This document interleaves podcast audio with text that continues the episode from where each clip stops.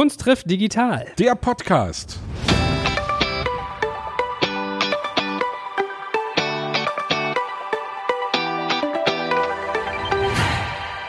Wie immer mit unserem hochgebildeten Popprinzen Sebastian Krumbiegel. Und mit unserem eloquenten Podcast-Papst Joel Kaczmarek. Ah, ein Glück sagen wir am Ende unserer Podcasts immer, glaubt nicht alles, was ihr hört, wa? Sonst denken die Leute noch, wir sind ja verliebt bis zum geht nicht mehr. Ja, unser Gast hat gerade gesagt im Vorgespräch, als das Mikro noch nicht an war, wir sind ja alle Narzissten, sonst wären wir nicht im Kulturbetrieb. Und da können wir vielleicht gleich die Überleitung machen, ihn vorzustellen. Ich habe ihn kennengelernt eigentlich erst so wirklich vor einem Monat, vor anderthalb Monaten in Leipzig bei einer Podiumsdiskussion zum Thema Pop und Populismus. Und der Mann, den wir heute zu Gast haben, ist Journalist, ist Buchautor, hat für sehr viel Musikpresse geschrieben, hat mehrere Bücher über Musik geschrieben, ist eng verbandelt, wenn ich das so sagen darf, mit einer uns allen bekannten Band namens Tokotronic. Er hat damals eine große Aktie an der Herausgabe der Tokotronic Chroniken gehabt. Lange Rede, kurzer Sinn. Ich freue mich, dass du da bist, Jens Balzer. Herzlich willkommen. Hallo, schön, dass ich da sein darf. Ich kann ja noch mal ein paar äh, Superlative auch zu dir vorlesen. Also du bist Autor und, Kommun äh, Autor und Kommunist. Autor und Kommunist. ja, richtig. Das war ein Freundschaftsversprecher, yeah. Autor und Kolumnist, unter anderem für die Zeit, Rolling Stone, den Deutschlandfunk Radio 1. Du warst stellvertretender Feuilletonchef der Berliner Zeitung und hast als Kurator, oder machst du glaube ich sogar immer noch, ne, an der Volksbühne am Rosa-Luxemburg-Platz warst du tätig? Nee, mittlerweile am Deutschen Theater. Ah, okay. Da machst du den Popsalon, wenn ich mich nicht täusche. Genau. Ne? Also das sind ja alles dicke Bretter, die du da bohrst. Wie bist du dazu gekommen? Total geil. Ach, wie, wie bin ich dazu gekommen? Ich wurde irgendwann mal gefragt, ob ich nicht, das ist 20 Jahre her, ach was sage ich, 25, ob ich nicht die Pop-Redaktionsstelle bei der Berliner Zeitung übernehmen möchte. Das war Ende der 90er Jahre. Damals war das eine aufstrebende Zeitung, die zur deutschen Washington Post gemacht werden sollte. Und dann ging ich damals von Hamburg nach Berlin, wurde dann äh, da tatsächlich Popredakteur, etwas später dann auch irgendwie Vize-Chef des Feuilletons und habe fast 20 Jahre vor allem über das Konzertleben und das Clubleben und das Nachtleben der Stadt Berlin berichtet für diese Zeitung, bis ich dann irgendwie vor 2017 da weggegangen bin. Und drumherum haben sich halt immer wieder viele Sachen ergeben, weil man, wenn man eine Weile als Journalist und Kritiker tätig ist, dann irgendwann auch das Bedürfnis hat, vielleicht auch mal was Produktives zu tun, nicht immer nur rumzunörgeln irgendwie und zu meckern, wie man das als Kritiker so macht. Deswegen haben wir dann, habe ich dann vor, das ist jetzt auch, wir haben demnächst zehnjähriges Jubiläum, wir haben Kollegen Tobi Müller zum Beispiel angefangen, damals in der Tat im, im Roten Salon der Volksbühne hier am Rosa-Luxemburg-Platz einmal im Monat diesen Salon zu veranstalten. Machen wir bis heute, mittlerweile am Deutschen Theater. Da laden wir Gäste ein, Musiker, Schauspielerinnen, bildende Künstlerinnen, Kritikerinnen, Autoren, alles, wer uns gerade so einfällt und wer Lust hat zu kommen, gucken uns gemeinsam Musikvideos an und reden dann darüber. Da schon ausgesprochen interessante, äh, nervenzerfetzende, überraschende Abende erlebt. Ähm, Was waren die Lieblingsgäste bis jetzt, wenn ich fragen darf? Oder was war herausragend? Ach, ich mochte sie alle immer gerne. Nein, wir haben, es, es, es gibt Gäste, wir haben auch im Vorgespräch schon drüber geredet, dass es so Leute gibt, die man erstmal gar nicht so denkt oder überrascht ist, wie, wie toll die sind, gerade wenn man so auch so was Diskursives irgendwie mit denen macht. Also einer meiner Lieblingsgästinnen, die haben wir jetzt demnächst schon zum vierten Mal eingeladen, ist Gail Tafts. Das ist eine Entertainerin aus Berlin, bekannt für ihre Denglisch-Programme. Und eine wirklich ganz, ganz wunderbare Frau, ähm, die nicht nur, also auch, sagen wir mal so, ihre Entertainment- und Comedy-Programme wesentlich politischer sind, als das von, von außen den Anschein hat, sondern die auch wirklich ganz lange Geschichte in, in den 80ern in New York dabei war, als Madonna ihre allerersten Auftritte in kleinen Clubs hatte, in der gleichen Kompanie getanzt hat, wie dann irgendwie die Leute, die dann später für, für Lady Gaga irgendwie die Inszenierung gemacht haben, etc. Also die kann wirklich unglaubliche Geschichten erzählen, eine extrem kluge Beobachterin des politischen Geschehens in den USA auch. Die laden wir jetzt immer alle vier Jahre ein vor den jeweils nächsten anstehenden Präsidentschaftswahlen. So machen wir das dann auch im, im Oktober, wenn wir wieder aufmachen mit dem, mit dem Popsalon. Man darf ja sagen, dafür, dass du hier Popkonzerte sozusagen beruflich begleiten musstest in Berlin, siehst du echt unverbraucht aus. Also frisch, jung. Ich hätte gedacht, in deinem Job musst du hier. Einer, der über, den, über das Nachtleben von Berlin schreibt und der das lange begleitet hat, der sieht gar nicht so aus. Richtig, der, der, muss, der müsste eigentlich viel besser.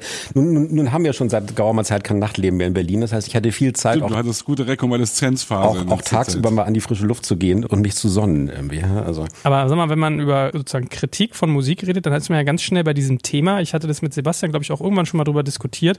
Ist man selbst oft gescheiterter Musiker, wenn man Kritiker wird? Also das beobachtet man ja ganz viel in dieser Professur. Mein lieber Günther Grass. ist man gescheiterter Musiker? Na, ich erinnere mich, du hast mir mal eine Geschichte erzählt, dass Benjamin Stuckrad-Barre in seinem Buch geschrieben hat, er hat damals auch so Udo Lindenberg echt auseinandergenommen, weil ihn das selber gefrustet, dass er kein Erfolg hatte und der hat ihn immer wohl Benjamin Stuckrad Knarre genannt. Naja, das war, das war ja, schon ja. eine Hassliebe zwischen den beiden. Also wer, wer das Buch Panikherz gelesen hat von Stuckrad Barrett, der kann das selbst nachlesen, wie er wirklich das auch sehr reflektiert über sich selbst schreibt, als er damals bei irgendeinem kleinen Klitschen Blatt in Göttingen, glaube ich, seine ersten Rezensionen geschrieben hat und später dann eben auch für Rolling Stone und dann wirklich den Mann, den er eigentlich als Jugendlicher, als Kind total verehrt hat, nämlich Udo Lindenberg, der dann in den 90ern irgendwie komische Musik gemacht hat, was ich als Fan ähnlich empfunden habe. Ganz komische, irgendwie so pseudo Neun, 90er war nix, ne? War überhaupt nichts. Nee. Von Udo gar nicht. Nee. 90er war unser Jahrzehnt, das war unsere irgendwie so Pop und irgendwie Spaß und fröhlich und irgendwie auch ein bisschen Ironie und Augenzwinkern, aber Udo hat da echt keine coole Musik gemacht. Und das hat Benjamin damals echt genervt. Und dann hat er sozusagen seine Macht als Kritiker ausgespielt und hat auch irgendwie die Grundregel, die beste Kritik ist irgendwie erstmal so ein Totalverriss. Ja? Und natürlich musst du auffällig sein und so. Und die Frage, Joel, die du gestellt hast, ist natürlich echt böse. Und jeder Musiker, der eine Scheißkritik hat, der sagt gern irgendwie, oh hier, fuck, der Scheißkritiker, der ist doch sowieso nur ein verhinderter Musiker.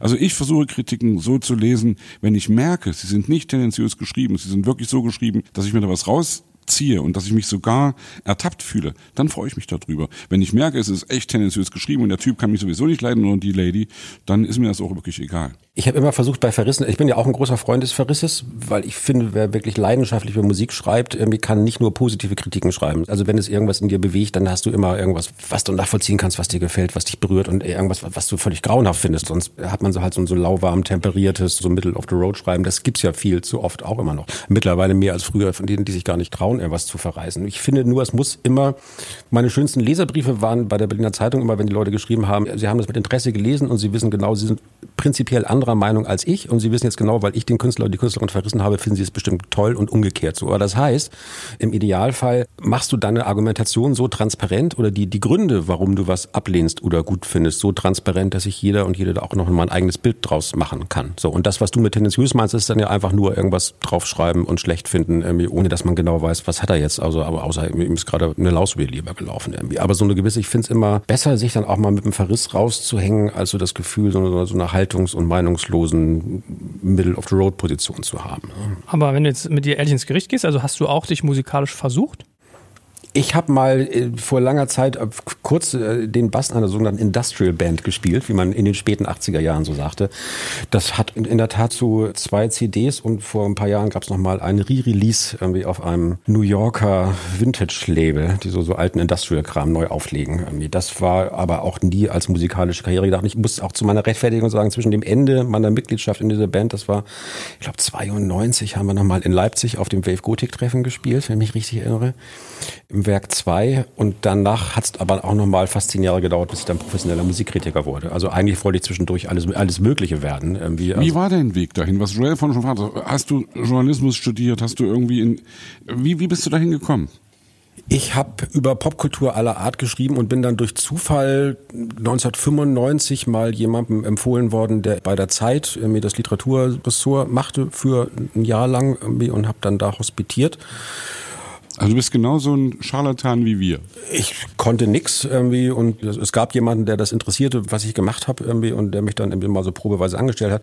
Und dann war mehr oder weniger der historische Zufall, dass dann irgendwie Ende der 90er viele Leute von der FAZ, aber eben auch von der Zeit nach Berlin gingen, als diese Berliner Zeitung, von der schon die Rede war, irgendwie zum Hauptstadtblatt aufgebaut werden sollte. Und dann haben die Leute, mit denen ich damals bei der Zeit zu tun hatte, mich dann einfach mitgenommen, weil da noch eine Stelle frei war. Und eigentlich wollte ich alles Mögliche, aber nicht Popkritiker werden, weil ich war eigentlich so in den 90ern schon mal fertig mit der Musik. Manche habe dann mit so, weiß ich nicht, wie alt war ich denn da, so Mitte, Mitte, Ende 20 angefangen, nur noch Jazz zu hören. Das ist doch immer ein schlechtes Zeichen, wenn man schon so früh anfängt, nur noch Jazz zu hören. Ich habe mir das noch wieder abgewöhnt. und dann war es aber so, dass tatsächlich, und das ist ja auch typisch in den Tageszeitungsfeuilletons zum Teil bis heute, aber damals noch im Speziellen, die, das, wir hatten dann ein Feuilleton bei der Berliner Zeitung, da gab es, na, ich sag mal, so ungelogen, vier Theaterredakteure, drei für Opern und, und klassische Musik, zwei für Kunst, eine feste Autorin für Ballett. Und es gab aber tatsächlich niemanden in einem 20-köpfigen Ressort, der sich mit Popmusik irgendwie beschäftigte, haupt, äh, hauptberuflich. Keine ernstzunehmende Kultur. Weil es keine ernstzunehmende Kultur ist ja. irgendwie und weil Pop in diesem klassischen, auch eher so bürgerlich gewirkten Feuilleton immer noch irgendwie so als Phänomen, dass man eigentlich mal, vielleicht mal so gelegentlich, aber jetzt nicht so. Und das war dann tatsächlich so, dass äh, eigentlich wollten die mich irgendwie anstellen, hatten aber auch keine bessere Idee, als was gibt's denn da halt Pop, mach doch mal das irgendwie. Dann hat es aber auch tatsächlich drei Jahre gedauert, bis ich das Gefühl hatte, dass ich da jetzt auch mal regelmäßig einen Text unterkriege. Weil das waren noch die goldenen Zeiten, wo da viel zu viele Leute in diesen Feuilletons saßen und viel zu wenig Platz war.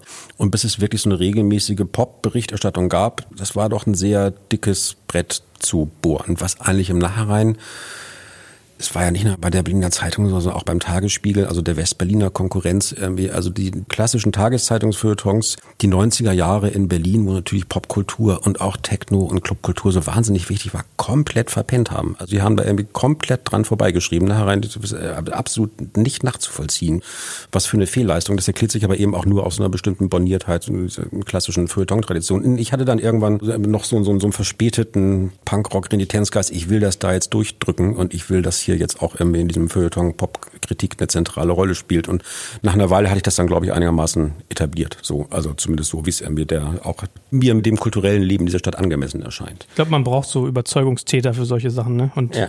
ich hätte dich auch nicht eingeordnet in diesen Fall gescheiterter Musiker. Also dafür sind, glaube ich, deine Stationen auch viel zu namhaft. Ich glaube, man fliegt sehr schnell auf, wenn man jetzt sozusagen aus Frust sowas macht. Aber was ich gerade so überlege, ist, mir ist in Erinnerung geblieben, unser allererster Podcast war mit Jan-Josef Liefers und ich habe den gefragt, so erzähl mal für Leute, die es noch nicht gehört haben, was macht deine Musik aus? Und es war für mich ein traumatischer Moment, weil ich dachte, er kommt gleich über den Tisch gejettet und haut mir eins auf die Fresse, weil er so meinte, ich überspitze das jetzt, weil er so meinte, ja, also undankbare Frage, was soll ich dir darauf antworten? Was macht meine Musik aus? Wie ist die? Hör die doch an und mm, und Sebastian ist auch gleich, ja, undankbarste Frage, ne? Und dann bei ja, ja, ja, stimmt, voll die blöde Frage. Und was ich jetzt bei dir einleiten möchte, ist, was ist denn so dein Katalog, mit dem du an Musik rangegangen bist? Weil es hat ja eine sehr subjektive Empfindungsebene und dann kann man natürlich so ein paar handwerkliche Sachen machen. Aber hattest du für dich sowas, dass du sagtest, okay, zack, neues irgendwie äh, Album vom Prinz auf dem Tisch, jetzt habe ich folgende Sachen und fragt die mich ab oder Konzert besucht von Elton John? Oder was ist relevanter Pop? Das ist vielleicht die Frage. Was, was ist oder? relevanter Pop? Ja, ja. Hm.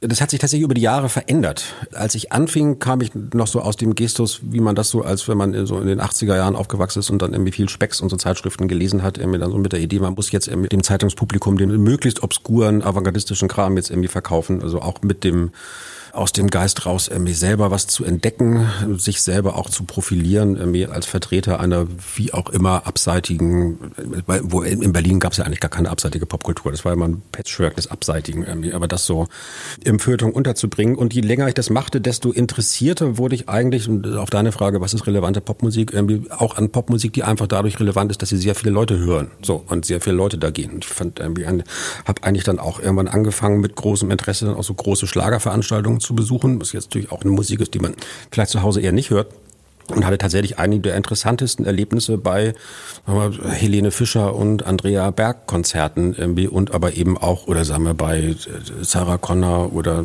so etc. So weil ich das interessant fand und das ist eine Frage nach den Kriterien, wie man jetzt Konzerte bewertet oder beschreibt. Ich glaube ich gar nicht immer so eher unbedingt um die Bewertung, sondern erstmal um die Beschreibung. Ich fand immer Konzertkritiken am interessantesten, weil man da was darüber erzählen kann, nicht nur was da auf der Bühne passiert, sondern wie, wie es mit dem Publikum interagiert irgendwie. Und schon, also glaube ich, die letzte Kritik zum, zum Andrea Berg Konzert irgendwie die Hälfte des Textes damit bestritten zu beschreiben, was auf der Zuwegung zur Waldbühne zu sehen war. Also was dafür die ganzen Hipster, die, die, die die Oberkurs-Klientel von Berlin. Nee es, war, nee, nee, es war interessant, weil bei Andrea Berg war dann tatsächlich so das Publikum gemischt irgendwie aus, na, ich sag mal, so 40-jährigen, offensichtlich frisch geschiedenen Frauen aus Brandenburg, also mit, diesem, mit dieser Brandenburger Haarfarbe irgendwie so, und die dann bei den Scheidungssongs von Andrea Berg dann besonders laut irgendwie so, ich, ich, ich brauche dich nicht irgendwie, geht zum Teufel, besonders laut mitsagen, das war die eine Hälfte. Und ein, ein wesentlicher anderer Teil bestand irgendwie aus Spuppen, die direkt vom CSD eben rübergekommen war. Das war nämlich zufällig der gleiche Abend irgendwie. Und die schönste Szene war dann wirklich, das stand da unten im Rand, irgendwie so vor diesem,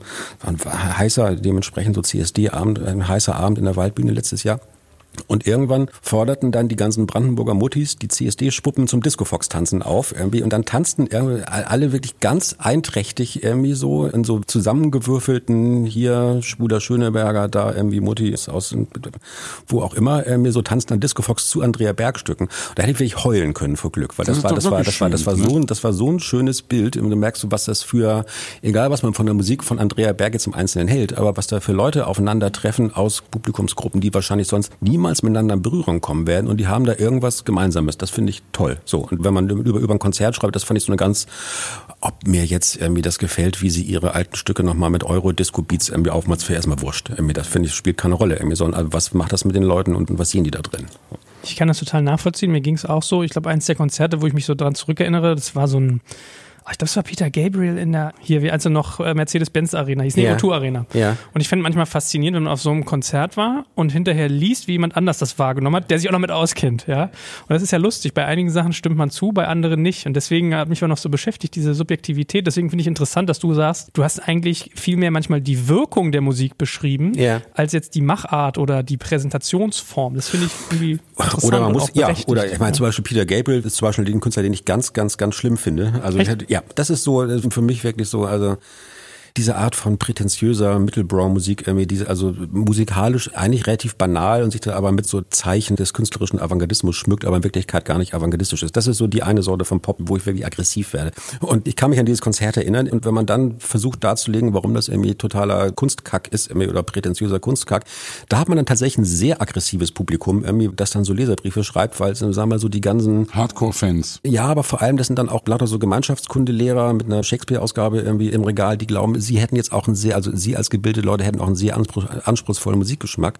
Und wenn denen jemand dann erzählt, dass er glaubt, dass das irgendwie tatsächlich nur irgendwie Fake ist, diese künstlerische Ambition, dann werden die sehr pampig. Weißt du das denn so genau, dass das Fake ist? Also das ist mal wirklich, ne, also das ist, es ist ja alles wirklich subjektiv. Und natürlich, das ist ja genau das, was mich eigentlich dann immer nervt, wenn irgendwie so ein Klugscheißer daherkommt. Also ich bin jetzt nicht der Wahnsinns Peter Gabriel Fan, ja, aber ich versuche mich mal in die Rolle reinzusetzen.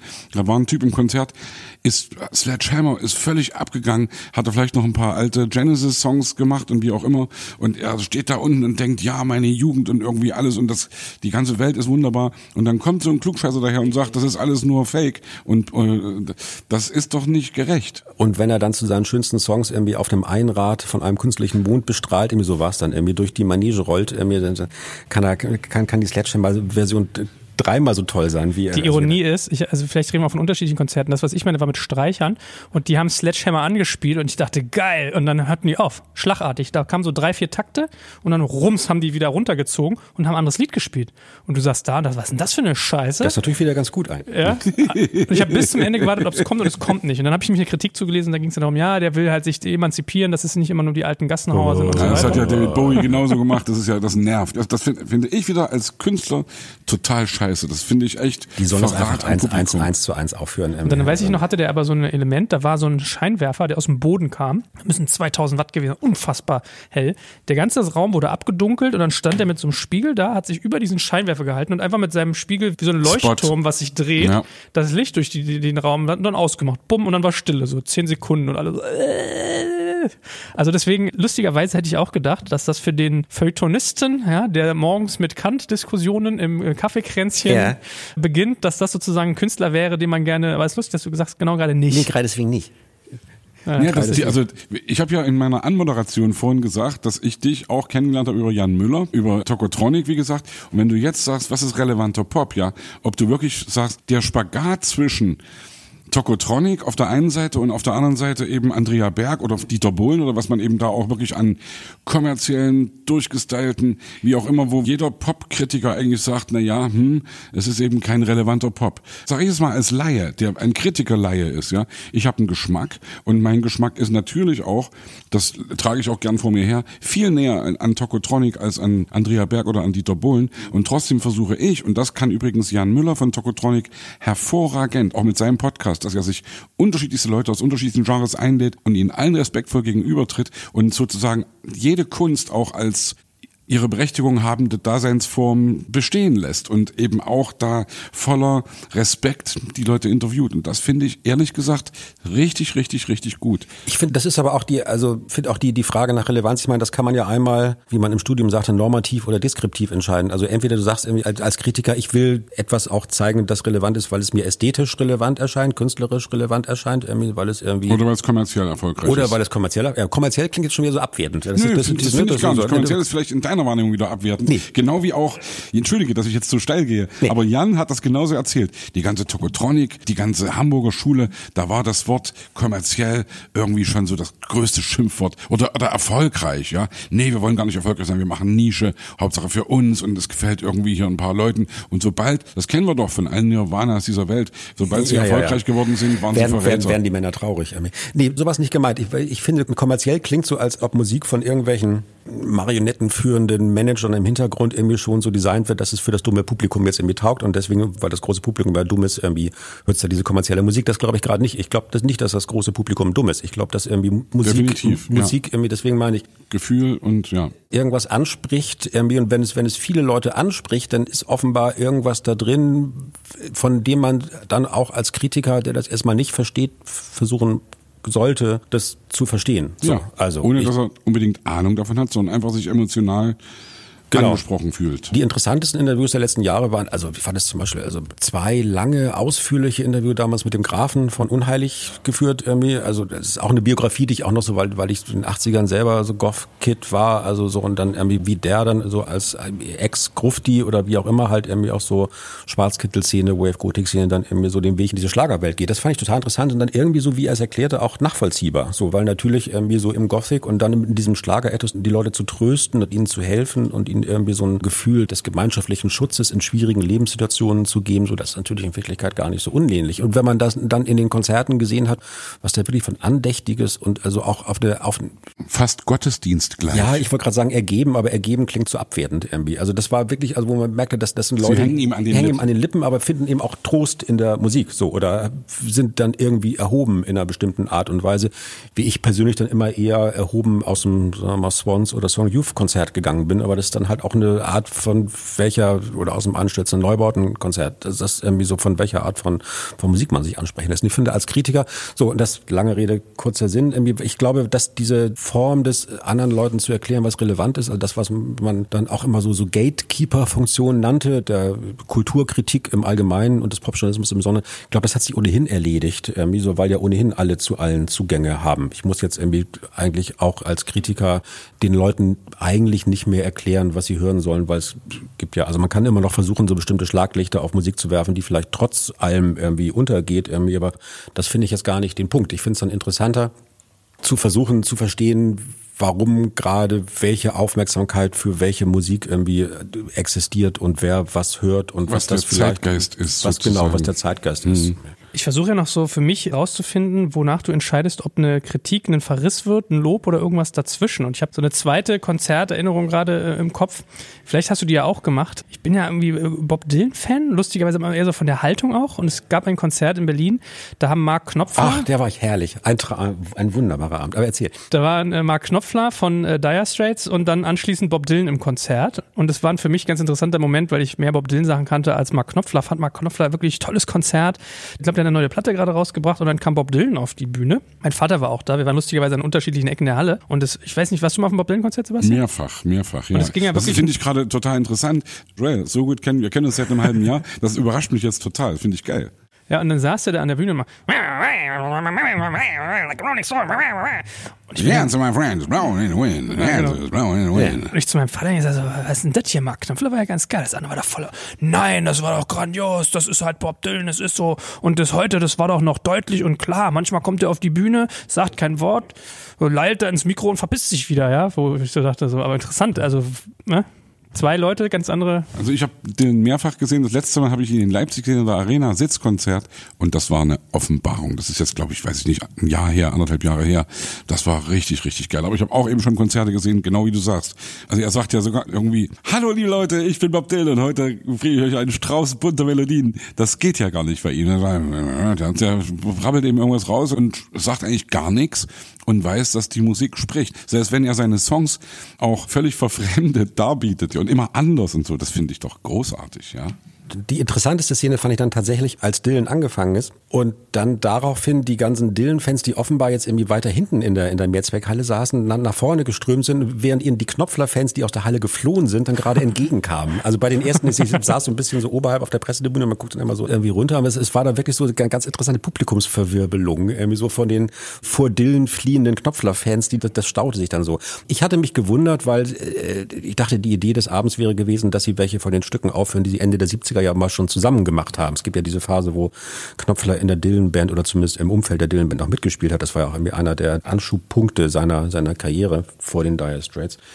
Das wurde aber gar nicht thematisiert. Ich glaube, es gab, gab dann tatsächlich ein Stück, ne, wenn ich mich richtig erinnere. Ich glaube, die haben nie zusammen gespielt. Am, am Ende des Abends nicht. Ja. Hat nicht Dylan noch ein Stück gespielt, wo Knopfler hätte dabei sein können, war er aber nicht. Irgendwie so, ne? Genau. Also und dann sah man halt, was man dann so, als wenn man so rockhistorisch einigermaßen informiert ist und sich so denkt, so interessant. Das war ja diese Phase, dann so bevor, kurz bevor oder während er religiös wurde, also auch so irgendwie so so schlingerte. Da kamen dann Knopfler, die man dann hinterher nur so mit diesem glatt gestriegelten FTP-Gitarrensounds irgendwie so von Silence of Swing in Erinnerung hatte. Also passt ja so gar nicht zusammen.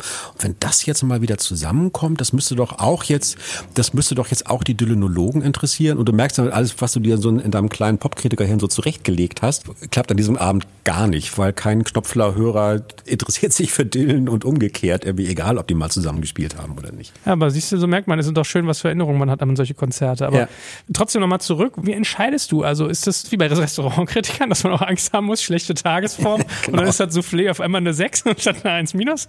Ja, das ist klar, wenn man übel launig ist, sag ich mal, dann sollte man ja irgendwie auch in der Lage sein, das irgendwie reflektieren zu können. Nö, ich habe ja jetzt auch mittlerweile fast aufgehört, Konzertkritiken zu schreiben. Also jetzt gibt's ja gerade eh keine irgendwie, aber nachdem ich von, von der Berliner Zeitung dann irgendwie gewechselt bin zu eher so überregionalen Medien, das ist ja dann auch eher eine Form, die man halt eher in so einem regionalen Medium dann macht irgendwie. Also bei den Konzerten war es tatsächlich immer so, dass also einmal so nach Gefühl irgendwie so, was die Leute interessiert irgendwie oder was jetzt wirklich irgendwie auch von der schieren Größe von Interesse sein könnte und dann auch irgendwie was hier geben könnte, um es noch irgendwie dann in der kritischen Besprechung interessant zu machen. Und dann die Sachen, die dann vielleicht einem doch dann so am Herzen liegen, dass man glaubt, man müsse sie den Leuten mal vorstellen, in der Hoffnung, dass sich irgendjemand dafür interessiert, der das vorher noch nicht kannte.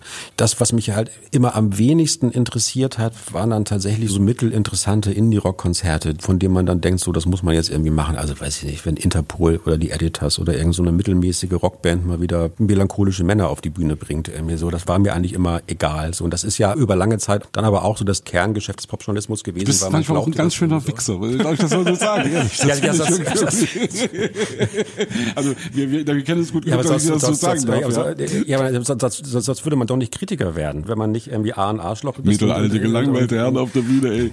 Das, was, was, was soll ich denn sagen? Also wir natürlich, also wir, ja, okay, weißt du, ich, natürlich fühle ich mich da auch angesprochen. Für mich ist ja die Frage, was ist relevanter Pop? Und da kommen wir jetzt vielleicht mal in die nächste Phase des Gesprächs. Jetzt bin ja, ich gespannt. Inwiefern Pop sozusagen Verantwortung hat, inwiefern Pop äh, Bildungsauftrag hat, inwiefern Pop auch, ich sage jetzt extra das komische Wort, heutzutage natürlich keiner Zensur unterliegen sollte, aber doch sich darüber im Klaren sein muss oder sich die Macher und auch die Rezipienten darüber im Klaren sein müssen, dass natürlich damit auch Ideen und Gedanken transportiert werden. Also siehe jetzt, was weiß ich, die Diskussion beim Echo, Kollega ja. und Farid Bang und Antisemitismus ja. und Blabla und Campino geht auf die Bühne und sagt als alter Punker, hey Leute, was hier gerade abgeht, ist echt scheiße. Und wir haben in Leipzig darüber gesprochen mit dieser ja. Podiumsdiskussion. Und ich finde das wirklich hochinteressant, wenn man auch die Geschichte des Pop sich anguckt, inwiefern natürlich die Kunst frei ist. Und wie heißt es so schön im Grundgesetz, eine Zensur findet nicht statt, was ich total geil finde erstmal. Aber wenn man dann eben sieht, dass irgendwelche Leute von mir aus Nazi-Scheiß oder Antisemitismus oder auch nur, von mir aus auch in Anführungsstrichen nur sexistischen Scheiß, was ja in der Geschichte der Popmusik auch eine Riesenrolle spielt. Ja, also auch bei Leuten, die wir heute noch extrem verehren. Gewissermaßen ja. ein roter Faden in ja, der gesamten. Ja. Pop, ist, Pop ist ohne Sexismus nicht denkbar. Ja, Also ich möchte das Thema nur gern anschneiden, weil das natürlich auch durch dein Buch Pop und Populismus, das, du hast das thematisiert und das habe ich verschlungen, dieses Buch, und kann das auch wirklich jedem empfehlen, weil das so für mich zwar keine Fragen beantwortet, die wir uns alle stellen heutzutage, weil wir, wir haben keine populistischen Antworten auf diese Fragen, weil die Antworten haben eben irgendwelche Populisten-Arschlöcher, die eben sagen, ich weiß nicht, wo es lang geht und das sind die einfachen Antworten, die eben dann irgendwelche Leute sich auch gern servieren lassen. Die gibt es aber nicht, die Antworten, weil sie zu kurz greifen. Und da möchte ich gern mit dir drüber das reden. Fand ich, das fand ich aber sehr angenehm, wenn ich das kurz sagen darf, dann nach unserer Diskussion in Leipzig, da haben wir darüber ja auch gesprochen und haben beide am Ende festgestellt, dass wir eigentlich auch nicht weiter wissen und auch jetzt noch mehr Fragen haben irgendwie als vorhin ohnehin keine Antworten, waren aber beide, glaube ich, damit ganz zufrieden. Das finde ich schon mal, ja. das finde ich erstmal, wenn man sich erstmal darüber im Klaren wird, dass man jetzt eigentlich auch gerade in so einer Situation anhaltender Ratlosigkeit trotzdem weiterdenkt, ohne jetzt irgendwie das Gefühl zu haben, man muss jetzt irgendwie irgendeine Antwort präsentieren. So, das, das finde ich erstmal eine ganz angenehme Haltung. Da haben wir, haben wir uns auch, glaube ich, gleich so gut verstanden irgendwie. Jetzt hast du aber keine Frage gestellt, ne? Naja, also die, die Frage ist einfach, inwieweit das alles zusammenhängt. Und von mir aus ist Zensur im Pop am Ende dann doch nötig oder äh, noch ganz viele Fragen sind es eigentlich. Ist Pop heute immer noch Anti-Establishment oder sind heute die, die Anti-Establishment sind, eigentlich die komischen Leute, die eben 20.000 Leute demonstrieren in Berlin ohne Maske gegen Corona oder Leute rennen zu Pegida und sagen, wir sind gegen Establishment. Es ist alles sehr viel oder es geht, du kannst über alles reden. Du kannst über MeToo-Debatte, du kannst über Black Lives Matter reden, du kannst darüber reden, was korrekte Sprache ist, ob Denkmäler gestürzt werden sollen. Ich glaube, dass das alles miteinander zusammenhängt oder, oder irre ich mich? Nee. Ja, die Frage, du, hast über den, den Echo-Skandal, Kollege Farid Bang, diese, wie auch immer, antisemitische Textzeile und das, was natürlich dann eigentlich irgendwie auch dann bei beiden ja noch weiter zurückreiht, also insbesondere bei Kollega dann irgendwie diese ganzen Verschwörungstheorien, die er da verbreitet, also die Videos mit den geheimen Strippenziehern im Hintergrund, die die Welt zu unterwandern versuchen, die haben dann David-Sterne irgendwie am äh, Ringe am Finger etc. Das ist ja eine lange Geschichte bei Kollega.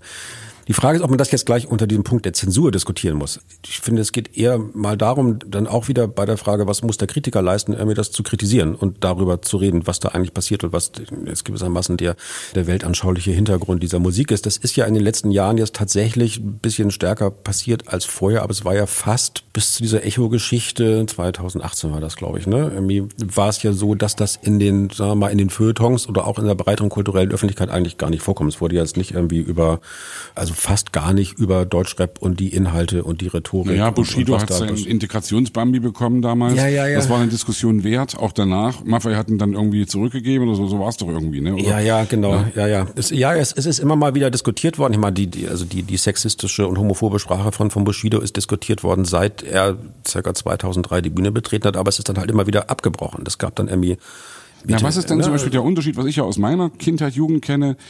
Ärzte, Geschwisterliebe. Ja. Die Bundeszentrale für politische, äh Quatsch, wie heißt das? Bundeszentrale? Für politische Bildung. Nein, nein, nein, nein, wie, wie heißt denn das gleich hier? Äh, Bundes, Bundesprüfstelle für jugendgefährdende Gefährdende Schriften. Schriften genau. mittlerweile Medien, ja, weil, genau. weil geschrieben wird ja genau, nicht mehr. Genau. Oder Falco und Genie. Dann, ne? Falco und Genie, ja, klar. Und was ist da der Unterschied? Das, das ist meine Frage jetzt. Was ist der Unterschied zwischen solchen Diskussionen? Also Falco wurde irgendwie Verherrlichung von Vergewaltigung vorgeworfen, glaube ich. Den Ärzten wurde eben vorgeworfen, dass sie irgendwie in Geschwisterliebe, das, ich fand das ja so geil, dass sie dann auf der Live Live-Platte das Lied spielen. Sie singen es selbst nicht, sondern die Fans singen das ganze Lied von vorn bis hinten. Da habe ich natürlich als 16, 17, 18-Jähriger gedacht, yeah. Natürlich. Ja. Aber was, ich, ich, bin, Frage, ich, bin, was ist der ich, bin, ich bin auch, bin auch sehr froh, dass ich noch die erste Ausgabe des Albums habe, wo da noch Claudia hat einen Schäferhund mit drauf mhm. ist, in, in, der, in, der, in der unzensierten ja, ja. Version irgendwie. Also das irgendwie. Nein, da ist natürlich der Unterschied ist, dass das Einzelfälle waren und zumindest so wie ich das jetzt wahrgenommen habe oder wahrnehme, ist, dass sich tatsächlich irgendwie, in, sagen wir jetzt, in so einem Genre wie Deutschrap in den Jahren tatsächlich irgendwie so, so eine extrem vor allem ja sexistische und, und homophobe Sprache irgendwie so als sagen wir so Basisrhetorik ausgebildet ja. hat. So und es war ja nicht so, dass irgendwie sagen wir mal, wann wann war das mit den Ärzten 84 irgendwie, dass dann 84 die Charts plötzlich voll gewesen wären von Platz 1 bis Platz 30 mit sodomitischen Songs oder mit Songs, in denen es um Inzest oder wie auch immer geht irgendwie. Und was was ich glaube, der veränderte Zustand was mich dann auch unter anderem zum Schreiben dieses Buches bewegt hat oder dazu dann so, es waren ja auch so, so, so verstreute Kommentare aus verschiedenen Medien, die ich dann mal versucht habe zusammenzufassen und zu, zu gucken, was es da für einen roten Faden in den letzten anderthalb bis zwei Jahren gibt. Mir, dass es jetzt tatsächlich zu so einem, einerseits eben zu so einem Grunddispositiv in einem sehr erfolgreichen Mainstream-Pop geworden ist und dass aber die größere Öffentlichkeit daran eigentlich bis zu diesem Echo-Skandal da keinerlei Anteil dran genommen hat, ne? weil dieser ganze, äh, alles was jetzt so auch gerade so viel über soziale Medien kommuniziert wird, also was so gerade den deutschen Hip-Hop betrifft, ging natürlich lange Zeit an der breiten Öffentlichkeit komplett vorbei. Und ich habe dann einfach mal mich, mich auch an einem bestimmten Punkt darüber gewundert, also wenn man sich jetzt mal auch die Texte von Kollega in den letzten Jahren anhört oder auch von Farid Bang oder von Bushido oder von Straßenbande irgendwie, also das, das zieht sich ja durch das gesamte Jahrzehnt, was für ein wahnsinnig roher, menschenverachtender, frauenverachtender Sexismus da gepflegt wird, also auch was für Gewaltfantasien irgendwie was irgendwie komplett unter dem Radar der Öffentlichkeit vorbeigelaufen ist, äh, drunter durchgelaufen ist und dass man dann gleichzeitig hier in Berlin diese Debatte hatte über dieses Gedicht von Gomringer irgendwie an der Kunsthochschule, wo dann die Frage war irgendwie, wo dann Frauen mit Blumen verglichen worden. Irgendwie, da gab es eine ganz lange Debatte in den Feuilletons, irgendwie so, wo, wo dann irgendwann mal jeder und jede alles dazu gesagt haben musste. Während, also ich finde das eigentlich noch vergleichsweise höflich, Frauen mit Blumen zu vergleichen im Vergleich mit dem, wie denen da die Geschlechtsteile zerrissen werden im Backstage-Raum bei 187 Straßenbahnen an Jesus irgendwie so, was aber nicht annähernd so skandalisiert wurde. Das, da stellt sich mir als externen Beobachter oder als Beobachter erstmal die Frage, warum gibt es dieses Ungleichgewicht irgendwie? Also warum geht das jetzt irgendwie so im Deutschrap so durch und wird auch gerne immer noch irgendwie weiterhin, also auch jetzt, wenn man sich irgendwie so ansieht, wie dann doch dieses neue Haftbefehl-Album all, doch allgemein, wenn nicht bejubelt, sondern doch anerkennt so durchgeführt gewunken wurde, irgendwie auch, auch in den Feuilletons, wo natürlich auch immer noch dieser keine 30 Sekunden vergehen, ohne dass nicht irgendeine misogyne Beleidigung da irgendwie fällt. Irgendwie. Aber das wird dann. Das Argument ist ja wohl dann immer irgendwie, dass es sozusagen im äh, Rap irgendwie diese Battle-Sache und diese Beschimpfungen zum guten Ton gehört. Und also das ja, böse ja. Argument uns gegenüber ist dann immer, ihr habt doch keine Ahnung von der Szene und von der Musik und ihr seid sowieso viel zu alt, um das zu verstehen. Ja, es ist echt so ein Totschlagargument, wo ich dann sage, also wenn ich jetzt KIZ höre zum Beispiel, ja, die gehen ja damit schon sehr offensiv um. Also das wird auch garantiert nicht jedem gefallen, der es hört. Logisch das ist auch gut so, ja. Also ich das das erste Mal gehört habe, als mein großer Sohn das gehört hat, der vorher bis dahin immer irgendwie Fanta 4 und Peter Fox gehört. Und auf einmal höre ich irgendwie die ersten KIZ-Sachen damals, Hahnenkampf und irgendwie die, die ersten Platten, wo auch wirklich Hardcore äh, Vokabeln durch die Gegend fliegen. Und ich war echt erschrocken und habe gedacht, hey, was hörst du jetzt hier auf einmal? Und da sagt er nur zu mir, Papa, hör das mal genau an. Die meinen das gar nicht so. Und der hat das verstanden sozusagen. Und das ist ja dann wieder eine Überspitzung dieser Art von Kunstform, zu sagen, wir machen, wie ich sagen, wir machen Rap mit Abitur oder wir machen, ja. Und das finde ich ja dann wirklich auch wieder großartig, ja, dass man sozusagen das aufnimmt, weil was ist denn das Problem? Du hast es vorhin selbst gesagt, die, die, sozialen Medien, wie es über die sozialen Medien kommt. Und das hat ja am Ende, glaube ich, und ich hoffe, ich verwechsel jetzt nicht Dinge miteinander, aber ich glaube, wie gesagt, dass es alles miteinander zu tun hat, dass diese ganze Blasenbildung in der Gesellschaft gerade, dass wir alle, wir sind auch in unserer Bubble, wir umgeben uns mit unseren Leuten. Ich sag mal, die Doofen in meinen Augen umgeben sich eben auch mit ihren Leuten. Du kriegst immer nur das zu lesen in deiner Blase, was deine Meinung widerspiegelt. Und wir bewegen uns da irgendwie auseinander und wir reden nicht mehr miteinander. Und das ist, glaube ich, schon irgendwie ein echtes Problem unserer Zeit, was sehr viel mit dem ganzen Social Media Stuff zu tun hat. Ja, da kommt das dann irgendwie in diesem, also sagen wir mal. Ist das too much jetzt? Ist das zu nee, weit nee, ausgeholt? Nee, nee, nee, nee, aber vielleicht um, um dieses, dieses Deutschrap-Thema damit zu beenden auch irgendwie, aber was, das kommt dann schon irgendwie dann ja noch wieder anders. Also du hast äh, natürlich die Art und Weise, wie du dich als Popkrieger damit beschäftigst und da dann auch eher ist auch eher, eher ein Feld, also das, das macht mir persönlich auch sehr wenig Spaß. So, ne? Also das ist irgendwie, also meine Konzerte von Rappern sind ohnehin zu 8, 95 Prozent Quatsch, weil die mit ganz wenigen Ausnahmen irgendwie nicht wissen, was die auf der Bühne anfangen sollen. Also gibt's, fällt mir in Deutschland jetzt eigentlich keiner ein. Antilopen-Gang.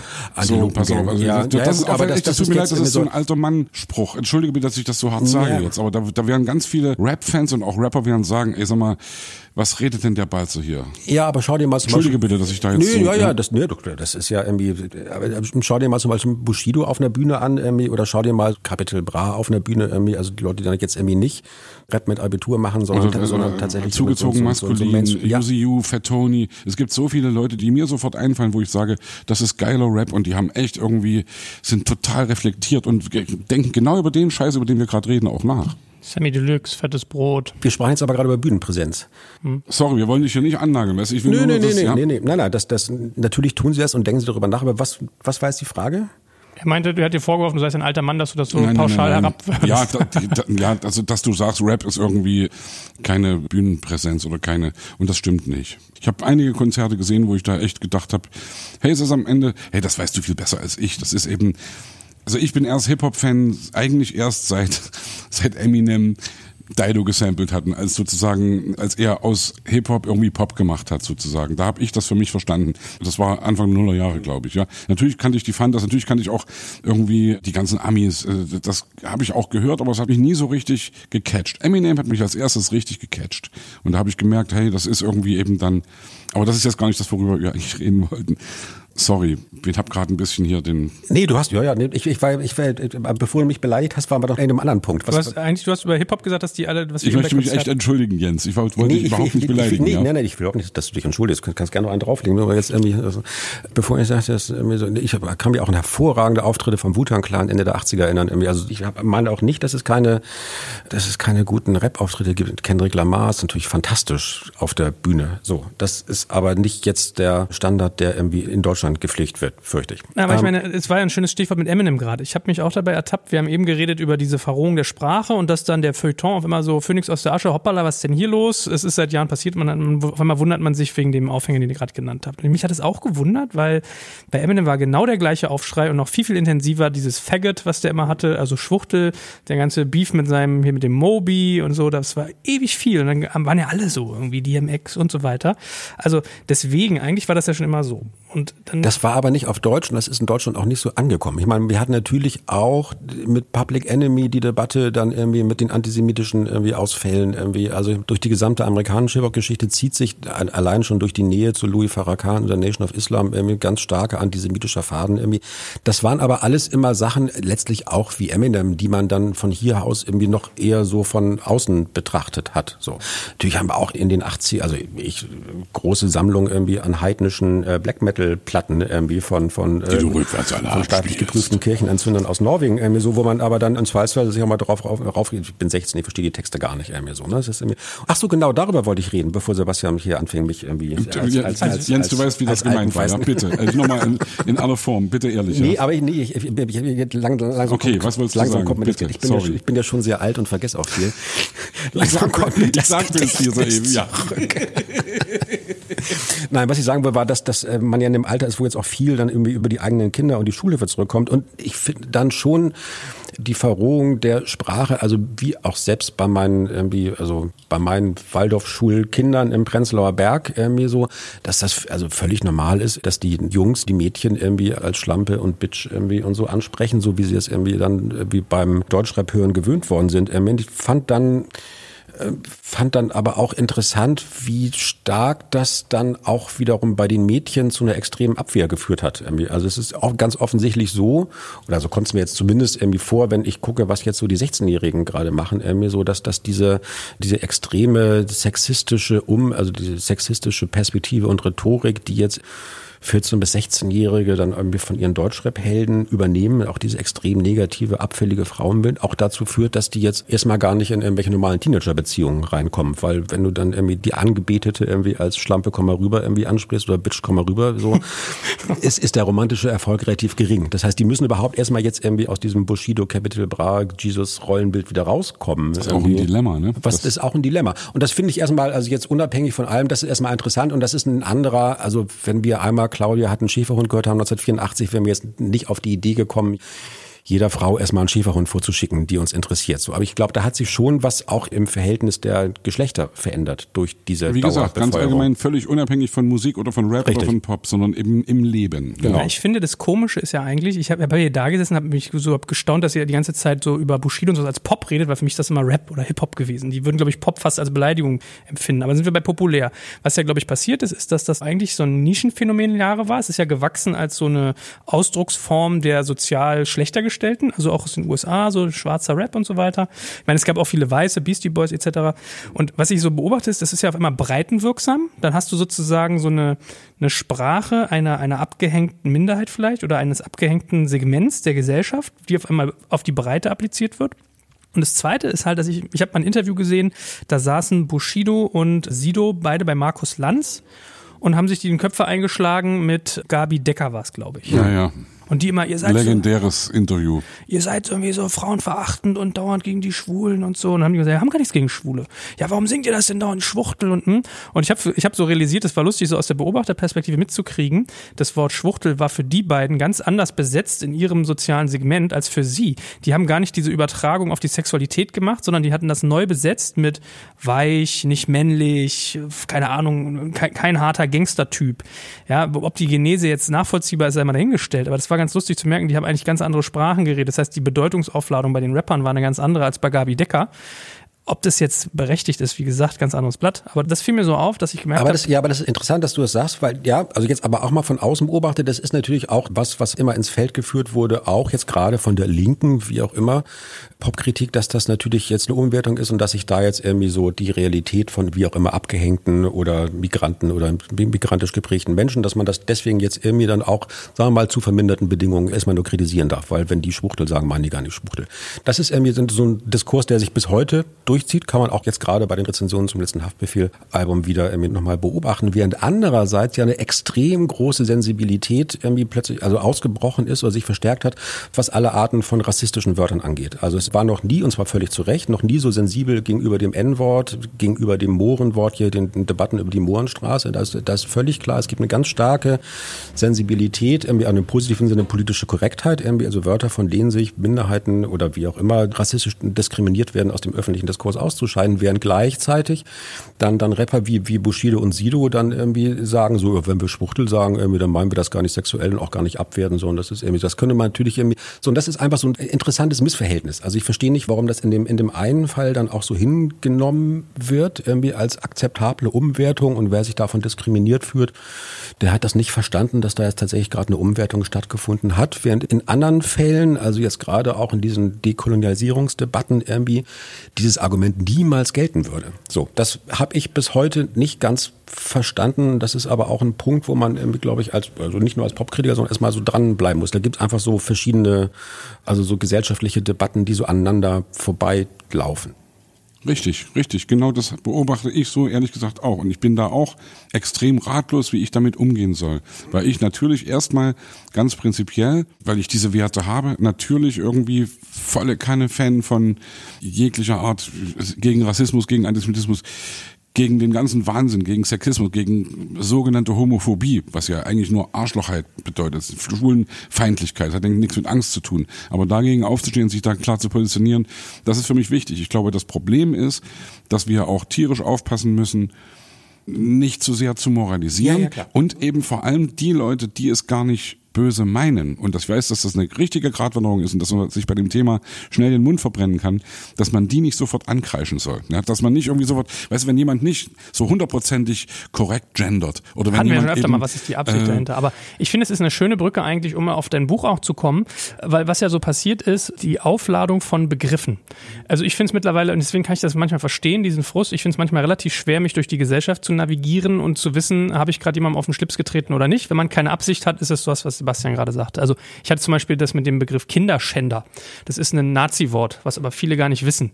So und ganz viele sagen, glaube ich, Kinderschänder meinen Pädophile. So und bei sowas fängt es an und dann. und es endet dann bei Todesstrafe für Kinderschänder, was in deutscher in alten Runenlettern irgendwie auf vielen Arschlochautos hinten drauf steht. Ja. Ja, leider. So und das würde mich mal interessieren, weil in deinem Buch hast du dich ja viel damit auseinandergesetzt und vielleicht können wir mit einem Zitat bei uns aus dem Podcast anfangen. Wir hatten Gregor Gysi hier und dann hat Sebastian irgendwie mit ihm darauf angesprochen auf dieses ganze Thema AfD auch und er hat gesagt, ja, ich möchte gerne populär populär sein, aber nicht populistisch. So, und dann hat er erzählt, populistisch bedeutet für ihn Dinge sagen, von denen man weiß, dass sie falsch sind, also bewusst Falsches sagen, um damit populär zu werden, Aufmerksamkeit zu kriegen. So, das ist so der Kräftestrang, wo ich mit dir gerne mal rein navigieren würde. Einerseits passiert es, man benutzt Popularität, um Begriffe aufzuladen und sie damit sozusagen mundtot für bessere Bereiche zu machen. Und andererseits, wo ist sozusagen so diese Grenze zwischen ich bin populär und ich lade aber was auf? Ja, ich finde den Begriff Populismus, das Buch heißt nur leider so. Ich meine, das ist natürlich in Wirklichkeit wahnsinnig schwierig. Ne? Also das ist jetzt, man kann sowohl von rechten Populismus als auch von linken Populismus reden. Die, die Übereinstimmung ist ja in der Regel äh, zu sagen, es geht irgendwie darum, dass man sich etwas herausnimmt an Meinungsfreiheit, was man dann unterdrückt sieht durch Eliten. Also es geht immer darum, dass quasi unterdrückte, echte, wie auch immer, Volk gegen die Herrschaft der Eliten irgendwie zu verteidigen. Das scheint mir so der, der populistische Hintergrund zu sein. Das heißt, man nimmt auch dann, wie im Fall von zum Beispiel von hier Andreas Gabalier oder, oder Freiwild, also wenn man so ganz klassische Motive, so dieses neueren Rechtspopulismus aufnimmt, also wie so das Völkische oder das Patriotische oder die Sehnsucht nach irgendwelchen.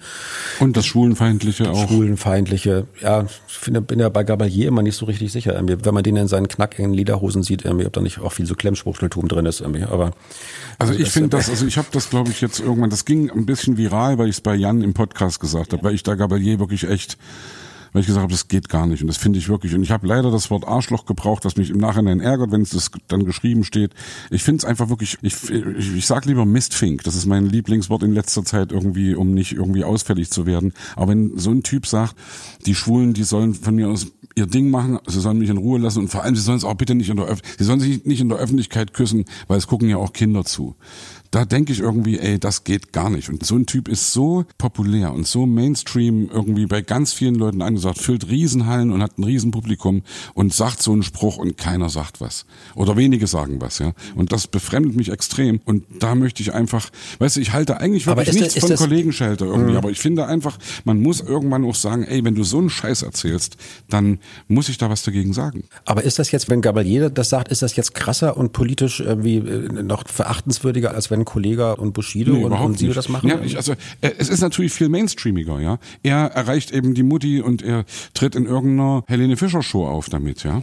Und das ist schon noch ein Unterschied, weil natürlich haben die anderen im Streaming-Bereich und so viel, viel größeres Publikum oder denke ich mal, klar, die Rapper haben sowieso irgendwie viel, viel mehr Reichweite sozusagen, ja. Aber ich glaube, die Mainstream-Reichweite von Leuten wie Gabalier ist viel größer. Ja, ich finde das nicht so, also ich, ich habe da ja auch ausführlich in meinem Buch drüber geschrieben. Ich finde aber, glaube ich, Gabalier noch irgendwie ambivalenter, als, als du ihn jetzt darstellst. Weil es, es gibt dann ja auch irgendwie, also auf diese Vorwürfe hat er dann ja auch noch irgendwie so, so ein YouTube-Video gedreht, wo er noch sagt, ist er nichts gegen Schwule hat und seine besten Freunde sind Schwule und das irgendwie so, sowas hätten ja Sido und Bushido niemals getan. Irgendwie. Also das er hat dann schon auch versucht, das dann wiederum zu ja, wenn, wenn, wenn, wenn, sie auf, auf, auf Antisemitismus angesprochen werden, sagen viele Hip-Hopper auch. Ich habe ja. viele jüdische die, Fans viele, viele jüdische Freunde, ja, und, und, und, und die, die kriegen sogar freien Eintritt. Ja, ja. Nein, das, ja, ja, das ist richtig. Aber zum Phänomen Gabalier gehörte natürlich aber auch, dass er dann eben mit Helene Fischer in der gleichen Show auftritt, in der dann auch dann wiederum Helene Fischer mit, jetzt, wie heißt sie noch gleich? Äh, ich weiß, ich weiß, wen ich bin du ja. Ich bin ja schon sehr alt, wie du nicht müde wirst, irgendwie zu betonen. So. Nee, nee, nee, nee, die andere, die, die Butch-Lesbe irgendwie dann gemeinsam dieses Regenbogenfamilienlied singen. So, ne? Also das heißt, man hat dann irgendwie in diesem Schlager, also wenn du so, so, so eine lange Nacht des Schlagers hast, dann hast du so eine Figur wie Gabalier, deren, sagen wir mal, populistische, Kerstin Ott heißt sie. Genau. Ja. Okay, okay. Entschuldigung. Die immer lacht. Die, genau, die immer lacht. Irgendwie wunderbare Künstlerin. Irgendwie. Ich bin ein großer, großer Fan. Irgendwie. Aber du hast dann tatsächlich dann irgendwie so auch ein Phänomen wie, wie Gabalier dann neben Helene Fischer und Kerstin Ott in der gleichen Veranstaltung. Nicht, dass es sich neutralisieren würde, aber du hast zumindest relativiert sich das. Das heißt, das Gabalier-Publikum wird dann auch mit den Regenbogenfahnen konfrontiert. Da funktioniert tatsächlich irgendwie der, der Schlager nochmal anders als dieser extrem segmentierte, jetzt sich jetzt irgendwie wirklich auch nur noch in weltanschaulich grad gestriegelten, nischenbewegende Deutschrap in vielen Fällen. So. Ja, ja, also es ja, gibt natürlich irgendwie, also ich meine, die Rap mit Abiturphänomene, die du nicht müde wärst zu zitieren, also Antilopengang etc. Ich meine, die haben natürlich auch eine gewisse Bedeutung, aber das ist ja nicht komplett nicht das gleiche Publikum wie jetzt die Capital Bras und etc. Ne? Das ist ja mal nochmal völlig getrennt. Und das ist dann ja tatsächlich bei Gabalier und Fischer und Ott und irgendwie und auch selbst dann Sarah Connor, die auf ihrem Konzert äh, anders, also selbst auch bei Sarah Connor, die auf ihrem Konzert ja auch nicht müde wurde, irgendwie so Anti-AfD-Statements, irgendwie so Fuck off AfD irgendwie und das Lied für die Flüchtlinge und das Lied für den schwulen Jungen irgendwie so zu singen bei einem Publikum, wo ich mir jetzt so beim vorurteilsbehafteten ersten Angucken jetzt auch gar nicht so sicher war, ob da nicht auch AfD-Wähler drunter sind. Offensichtlich nicht, weil gab keinen, also gab jetzt keinen Protest, wie auch immer. Natürlich sind da AfD-Wähler dabei. Und das ist also das Problem, also entschuldige, dass ich da jetzt mal reingrätsche, weil ich, ich entschuldige mich immer, dass ich reingrätsche, weil ich reingrätsche, ja. Ich muss manchmal reingrätschen, weil natürlich bei mir, oder bei uns als Prinz ist es ja genauso. Weißt, wenn wir das alles ist Deutschland singen, ist das auch ein Lied, das von vielen Leuten einfach als patriotisches Lied missverstanden wird, ja genau wie Born in the USA von, von Springsteen. Von Springsteen, ja, ja, klar. Und das ist schon, das denke ich manchmal, wenn, wenn ich das singe, gerade bei irgendwelchen Festivals oder bei irgendwelchen Sachen, wo eben nicht nur Prinzenfans vor der Bühne sind, da singen das Leute mit, wo ich manchmal denke, ups, ey, hast du eigentlich gecheckt, wie wir das meinen? Und da kannst du auch sagen, werden wir da unserer Verantwortung bewusst oder spielen wir da mit dem Feuer? Kannst du es mit, mit Rammstein noch weitermachen, mit deren Deutschland oder Aber überhaupt ist Patriotismus jetzt schon schlimm? Also Patriotismus, ich, also Schlimm, es, schlimm. schlimm ist es gar nicht. Also nö, weiß ich nicht. Also ich mag's nicht. Ich finde irgendwie Patriotismus eine Krücke sozusagen. Irgendwie, eine, da denke ich, wenn du nichts weiter oder wenn das, was du am geilsten findest, dein Vaterland ist, dann pff, hast du irgendwie ein Problem. Glaube ich. Ist für mich nicht so ein. Welcher, welcher, welcher Bundespräsident sagt das noch? Ich, ich, ich liebe Meine Frau. Ich, ich liebe nicht mein Land, ich liebe meine ja. Frau. Das, das, Ja, ja. mir mehr muss man dazu eigentlich sagen. Nein, auch Patriotismus ist Patriotismus. Hey, sollen die Leute doch patriotisch sein? Ich bin's nicht und ich, ich bin bin deswegen irgendwie. Habe ich gerade gestern irgendjemandem gesagt, ich bin totaler Deutschland-Fan, weil ich gerade hier wohne in dem Land, wo wir gut mit Corona umgehen, wo keine Fabriken äh, in die Luft fliegen und 150 Todesopfer kriegen wie in Beirut, wo keine Brücke einstürzt wie in Genua, wo irgendwie wo der Laden läuft. Und da muss ich ehrlich sagen, ich bin, ich bin ehrlich da.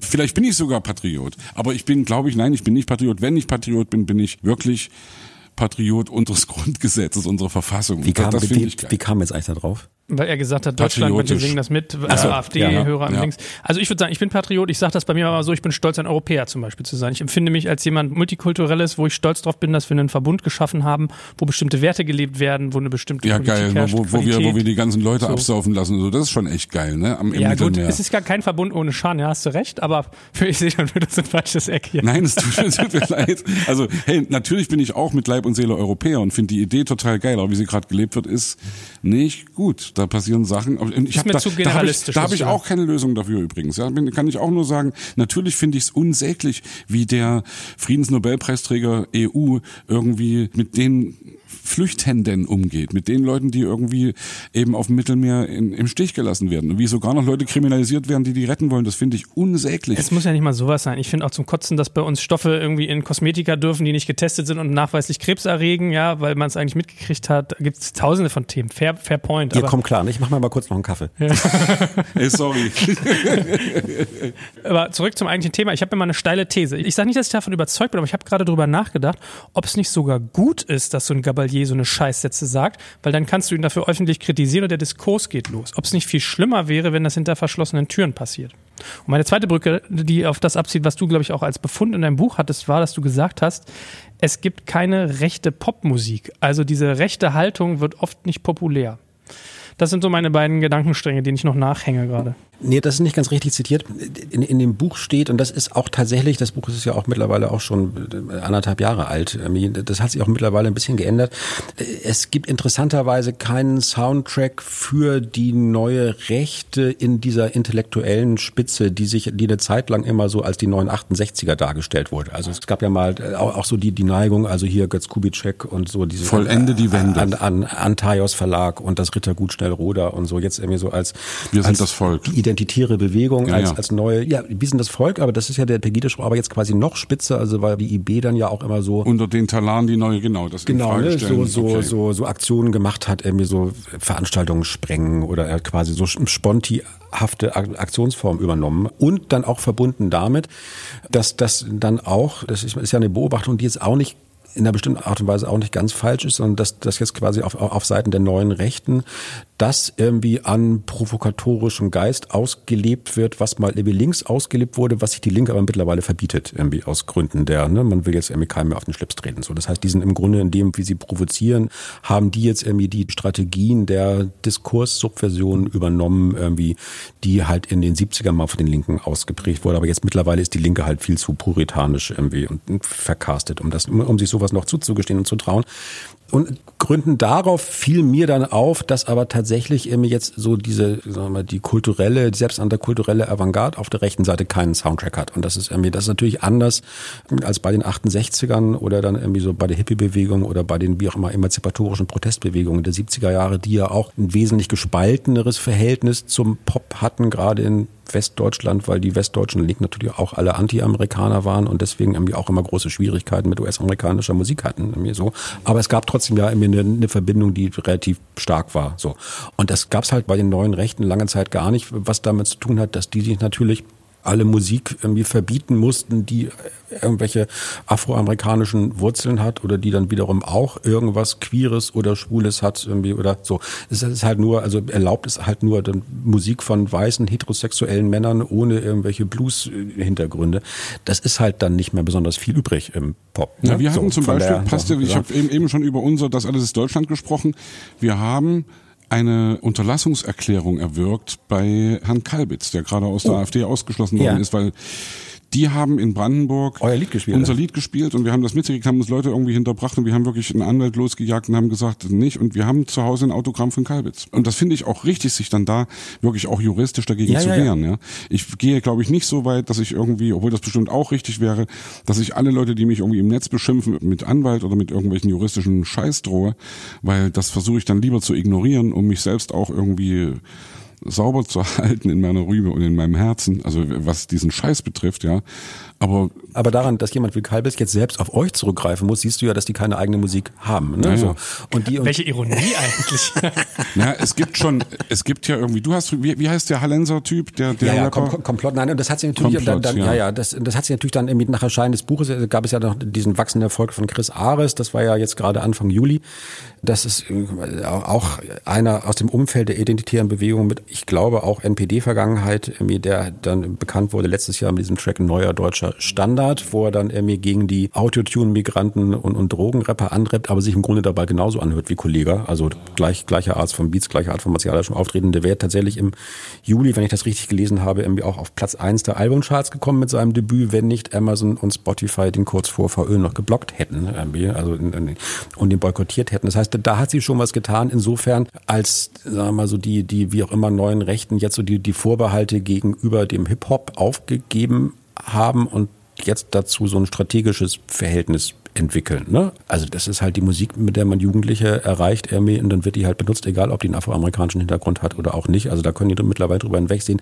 Was natürlich auch damit zu tun hat, dass so wie der, sagen wir mal, Deutschrap in, in den letzten, jetzt wirst du wieder sagen, ich bin pauschalisierend, also ausgenommen Antilopengänge und wie sie alle heißen, aber in der Regel der Deutschrap im Mainstream natürlich sich auch vorher schon komplett abgekoppelt hatte von allen Arten der emanzipatorischen Geschichte. Also so und von allen Arten der inhaltlich textlich. In, in, inhaltlich textlich, aber auch von den Beats. Also ich meine, es ist ja nicht so, dass es irgendwie klassisch natürlich auch immer darum ging, im Hip-Hop, in den Beats, in den Samples dann irgendwie sowas wie afroamerikanische Geschichte aufzubewahren und, und Widerstandsgeschichte und etc. Und das, das ist natürlich alles komplett verschwunden. Also diese Tradition hat ja mit dem, was in Deutschland an Hip-Hop gemacht, überhaupt nichts mehr zu tun. Das heißt, da ist das so, ja? Ja. Ja, ja okay, kenne mich zu wenig aus. Also wenn ich Sammy Deluxe höre, höre ich da schon irgendwie immer auch oder bilde ich mir das nur ein? Also ich, es gibt bestimmt immer Ausnahmen, die die Regel bestätigen. Es, es, es, gibt bestimmt immer irgendwie auch Gegenbeispiele. Du meinst jetzt wirklich den hardcore kommerziell richtig, erfolgreichen. Richtig. Also, also das, ja. das, das, was jetzt irgendwie so das Bild und auch das Klangbild bei breiten Massen pflegt. Und natürlich ist dann, also Chris Ares, sagen wir mal, auch irgendwie in der Art und Weise der Rhetorik jetzt irgendwie bei Kollege und Haftbefehl komplett anschlussfähig. So, das unterscheidet sich wieder klanglich nicht, nicht besonders voneinander, sondern eigentlich auch weltanschaulich nicht. Also insofern wurde da jetzt eigentlich auch für dann wiederum die neue biodeutsche Rechte relativ gute Vorarbeit geleistet, damit die jetzt auch das, was vom Hip-Hop übrig ja, ja. geblieben ist, dann übernehmen können. Könnte ironischerweise Corona jetzt eigentlich Xavier Naidu so ein bisschen in so eine Rolle reinspülen? Der ist ja auch irgendwie mit diesem ganzen zionistischen äh, Verschwörungskram und so äh, sehr auf das Tapet geraten von diesen ganzen Leuten, die jetzt durch Corona befördert so ein bisschen antigesellschaftlich nach vorne rücken. Bevor ich über Xavier Naidu rede, muss ich meinen Anwalt konsultieren. ja, das stimmt ja bei dir wirklich, ne? Du bist ja da. Naja, also es ist ja immer die Frage, wie weit man. Wir reden über dieses Thema, weil ich eigentlich sonst immer versuche, irgendwie das auch auszusparen, weil es ist genug darüber gesagt worden und wir, also mein, meine Beobachtung bei diesem ganzen Diskurs ist, dass ich den eigentlich gar nicht beschimpfen möchte, sondern dass ich ihn eigentlich eher bedauern möchte irgendwie, dass, dass ich ein bisschen das Gefühl habe, wir gucken hier gerade alle einer sich immer weiter auswachsenden Psychose eines Menschen zu, der ein echtes Problem hat. Und ich weiß auch nicht, ob ich ihm damit jetzt wieder gerecht werde oder nicht. Und mir ist es auch egal, aber ich habe keinen Bock, ihn als Arschloch zu beschimpfen, weil ich habe ihn wirklich echt, wir haben mit ihm zu tun gehabt bei Sing meinen Song. Und ich möchte bitte, bitte ihn jetzt nicht in irgendeiner Weise verteidigen mit dem ganzen Scheiß, den er von sich gegeben habe. Ich möchte nur sagen, ich habe ihn als einen extrem höflichen und freundlichen Menschen kennengelernt und weiß aber, das, was er erzählt, ist unter aller Kanone und ist wirklich, muss man, muss man dagegen was sagen. Geht formulieren wir es mal, formulieren es mal anders, um dich juristisch sauber zu halten. Lese ich so ein bisschen raus, wenn sowas wie Naidu auf einmal in solchen Kreisen thematisiert wird, wenn man sich Prinzenlieder nimmt, dass dieser ganze Bereich schon so händeringend auf der Suche ist nach so einem populären Motiv, nach so einem Soundtrack, wie du es genannt hast? Ich bin gar nicht sicher. Ich war auch beim Schreiben des Buches nicht sicher, was, was diese Diagnose jetzt eigentlich bedeutet. Weil entweder heißt es mir, dass natürlich der, sagen wir mal, subkulturelle, jugendkulturelle, popkulturelle Hintergrund jetzt eben doch nicht so stark ist bei dieser neurechten Bewegung. Das heißt, dass sie auch dadurch, dass dieses Fundament fehlt, eine weitaus geringe Halbwertszeit hat als das, was sich zum Beispiel dann in den 70er Jahren von links entwickelt hat. Das wäre die eine mögliche Erklärung. Die andere mögliche Erklärung wäre natürlich, dass einfach mittlerweile Musik viel zu unwichtig ist, um noch eine Rolle zu spielen bei der Konstitution solcher solcher Bewegungen, sondern dass das tatsächlich eigentlich eher völlig ohne musikalische Begleitung auch dadurch funktioniert, dass man sich in sozialen Netzwerken in einer bestimmten Art und Weise radikalisiert. Das geht dann eher über, über Meme und über andere Formen der Gemeinschaftsbildung, zumal ja auch Musik immer dann irgendwie dazu diente, Leute in großen Gruppen bei Festivals so ein Gemeinschaftsgefühl zu geben und dabei dann vielleicht auch politische Haltung, die vorher schon existierten, zu verstärken oder anzutriggern. Und es wird jetzt gerade anders bei diesen Antigen-Demos mal wieder, aber tatsächlich ist ja bei, bei Pegida war das sicherlich auch anders, aber natürlich war die, sagen wir mal so, für die politische Meinungsbildung auf Seiten der neuen Rechten war natürlich das Virtuelle, das Internet erstmal wesentlich wichtiger irgendwie als die physische körperliche Präsenz irgendwie in öffentlichen Räumen. Insofern hat da Musik auch keine so große Rolle gespielt. Interessant ist nur, dass ich sowohl, also es gibt von dem schon erwähnten Chris Ares dann auch aus dem letzten Jahr schon auch mit so anderen äh, Kollegen zusammen gerappt, äh, so, so Songs mit verschwörungstheoretischem Gehalt, wo eigentlich alles das jetzt, was so bei diesen Antihygiene-Demos und diesen Stuttgarter 711-Demos dann kursiert, auch bei Attila, wie heißt er noch gleich weiter, Hild, Hildmann, äh, mir so dann auch so an Verschwörungstheorien kursiert, da, da schon auch mal vorgefertigt und es gab natürlich auch bei Kollega auch schon gesagt, irgendwie, aber auch bei anderen deutschen Rappern schon auch länger so ein Hang zu Verschwörungstheorien. Irgendwie. Das war dann, dann irgendwie nicht nur in den Rap-Texten dargelegt wird, ja, sondern, sondern, sondern und, und jetzt mal selbst, selbst, selbst, selbst Robbie Sido, Williams, äh, verdammt, ey, ja. ehrlich, das war doch wirklich irgendwie jetzt für mich so richtig, wo ich gedacht, hier, äh, Morrissey, ja. weißt du, irgendwie so ja, ganz viele alte Helden, die auf einmal dann irgendwie echt, ich hätte fast gesagt umkippen, aber die irgendwie so echt dann krudes Zeug auf einmal von sich geben. Und bei Sido war es ja, also Vielleicht sind die einfach nur populär, weil die nur populäres Zeug sagen, um Anhänger nee, zu gewinnen. Nee, nee, nee, glaube ich nicht. Also nee, ich, ich, ich, denke, das, nee, also ich, ich würde Sido niemals in einem Atemzug mit diesen ganzen Hardcore-Verschwörungstheoretikern nennen, weil ich ihn auch ein bisschen kennengelernt habe und glaube, dass der einfach ein bisschen irgendwas nachgeplappert hat, was er irgendwo gehört hat und nicht so richtig. Ich weiß es nicht, ja, ich weiß es nicht, aber ich würde ihn auf jeden Fall, er hat sich in meinen Augen auf jeden Fall nicht so disqualifiziert also wie mal, viele andere. Ja. Ich sag's mal andersrum, der, der Name des veganischen Kochs, den du gerade aufgegriffen hast, der Laden ist nicht weit von hier entfernt, der machte mit diesen Demos macht er, glaube ich, insgesamt gerade das Geschäft seines Lebens. Unbedingt. Die Schlangen davor, ja. Ist das so? Ja, ja, ja klar, Sarrazin genauso und, und wer, ja, wer auch immer. Also Ken Jebsen, das sind alles, das sind Geschäftsmodelle, die richtig Kohle abwerfen. Ja? ja, das hat ja im Pop dann nicht so funktioniert. Ne? Also ich meine, oder es, es gibt, gibt jetzt zumindest keine zentrale Stimme, also jetzt sagen wir mal so dem Bob Dylan der deutschen Verschwörungstheorie. So jetzt der, frage ich der, dich mal, glaubst der, du, dass das eine Frage der Zeit ist, dass sowas auftaucht, dass wir bald irgendwie den Bob Dylan der deutschen Verschwörungstheorie irgendwie begrüßen können?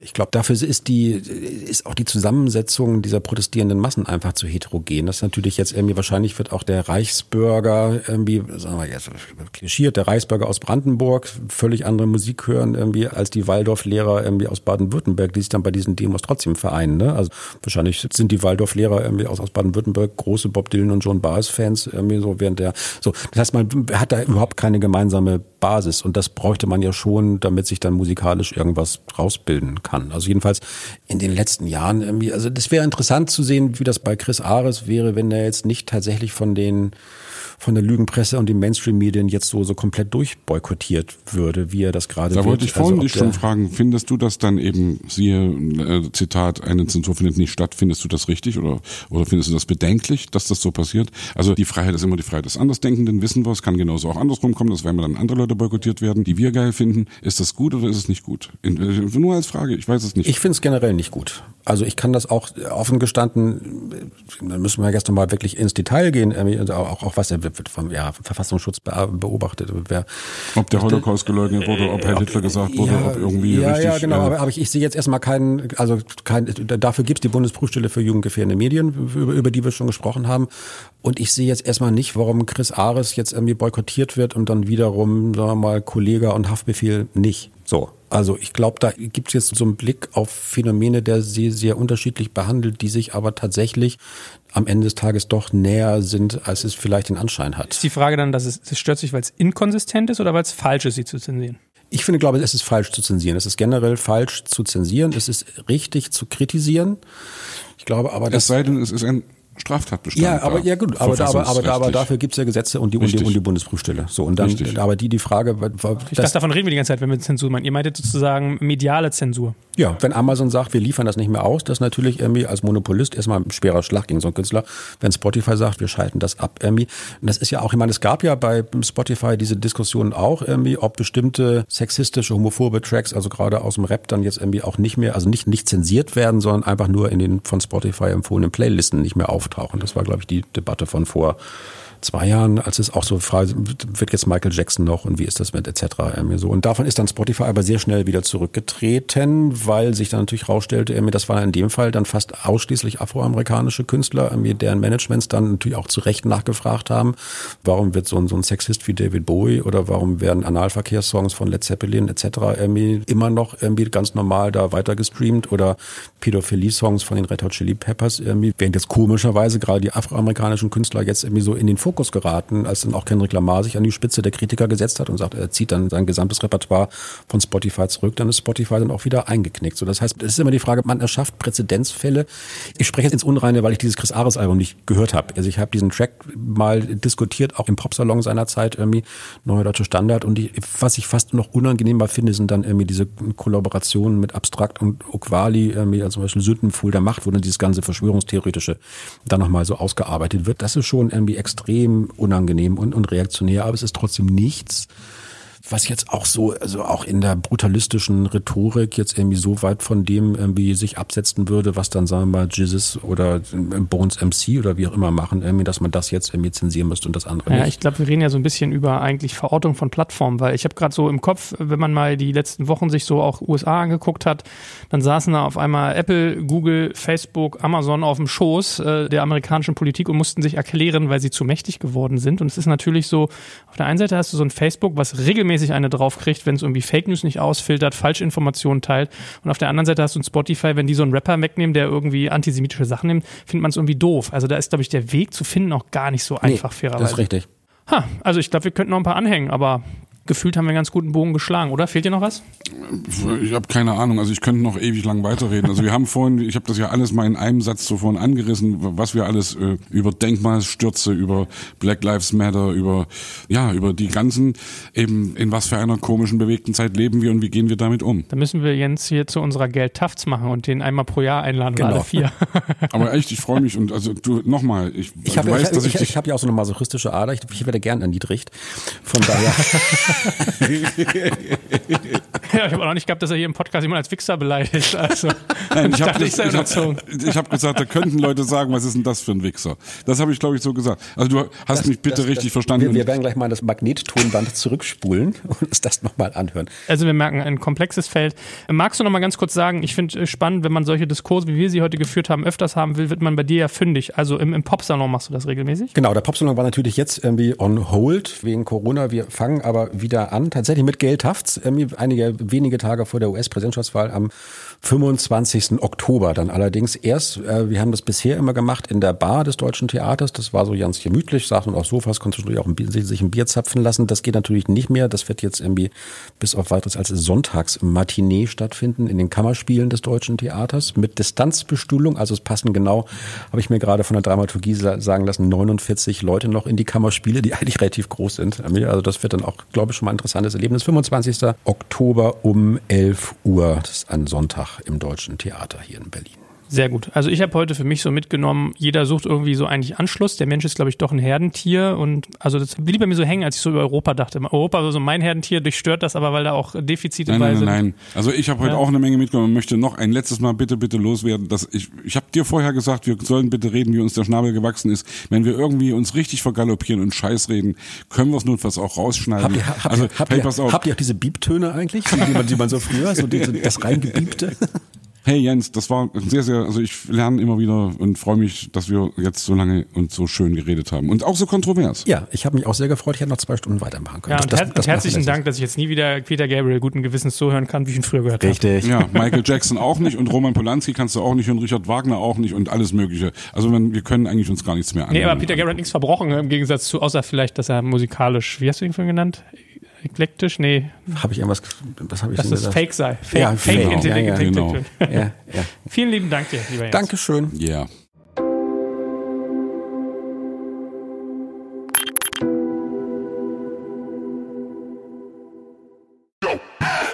Werbung. Aufgepasst! Wenn du ein B2B-Unternehmen bist, möchtest du jetzt deine Sales Pipeline mit neuen B2B-Leads füllen und dafür empfehlen wir dir unseren Partner SalesViewer. SalesViewer lässt sich total einfach erklären. SalesViewer entschlüsselt nämlich Unternehmen, die deine Webseite besuchen und zeigt diese in Klarnamen an. Du und dein Team sehen also ganz genau, wer eure Webseite besucht und wofür sich diese potenziellen KundInnen interessieren. Und dann gibst du einfach Vollgas, denn du kannst diese Unternehmen dann ja zielgenau ansprechen und einfach zu neuen KundInnen machen. Im Marketing und Vertrieb ist das also eine Wahnsinnsunterstützung für die B2B-Lead-Generierung. Deshalb nutzen schon viele Marktführer wie Stepstone, Avato Systems, Spot5, Talon One oder die Vodafone-Tochter Grand Centric Und generieren damit täglich neue B2B-Leads. Und wenn das für dich interessant ist, dann teste SalesViewer doch einfach mal kostenlos. Alles, was du dafür wissen möchtest, findest du unter folgender Weiterleitung digitalkompakt.de slash salesviewer. Und wie immer verlinke ich dir das auch auf unserer Sponsorenseite unter digitalkompakt.de slash Sponsoren. Das war's mit dem Werbespot.